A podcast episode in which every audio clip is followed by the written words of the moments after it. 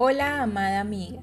Viviendo día a día nuestro amado Salvador, escribimos hoy una página más con el propósito de edificar y dar esperanza a tu vida.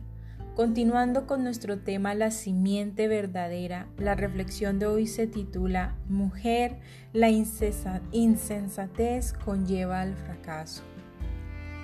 Recuerda que estamos estudiando en base de Mateo 7, 24 al 27. En contraste con la mujer prudente, nos encontramos con la insensata. Jesucristo prosiguió diciendo, pero cualquiera que me oye estas palabras y no las hace, le compararé a un hombre insensato que edificó su casa sobre la arena. Una mujer insensata es aquella que escucha, mas no hace. Concretamente en nuestro lenguaje cristiano es aquella que escucha la voz de Dios, pero no hace su voluntad, no obedece. La arena tiene cualidades que no son óptimas para la construcción. Si bien se puede construir el edificio, no se mantendrá en las mejores condiciones.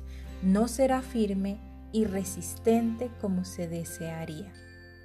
Este elemento en caso de un temblor se comporta casi como el agua y ni decir qué pasa qué pasa cuando las lluvias vienen. Ese tiempo de terreno permite la filtración de las aguas y los daños son terribles en la estructura de la vivienda, creando agrietamientos y en el mayor de los casos el derrumbe total. Además, el terreno arenoso tiene la cualidad de estar en constante acomodamiento, lo que quiere decir que no es fijo, ni mucho menos confiable ni constante. Igual sucede con la vida de la mujer insensata. Sin convicciones firmes irá como la barca en el mar, a la merced de los vientos, sin crear cimientos fuertes que solidifiquen su vida y su estado emocional no podrá resistir frente a las tormentas de la adversidad. Cuando descendió la lluvia y soplaron los vientos, la casa cayó porque no tenía una base sólida. Cuando se empieza a construir la vida bajo diferentes fundamentos fuera de Cristo, la inestabilidad y el fracaso tendrán su llegada inminente. La confusión entre los miles de pensamientos no trae más que más confusión y problemas. No hay una solución ni hay un fundamento claro que te ayude a crecer como mujer amada.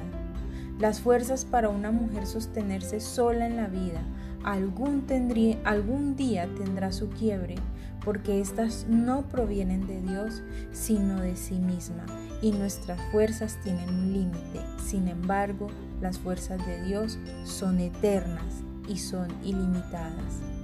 Así que vamos a orar.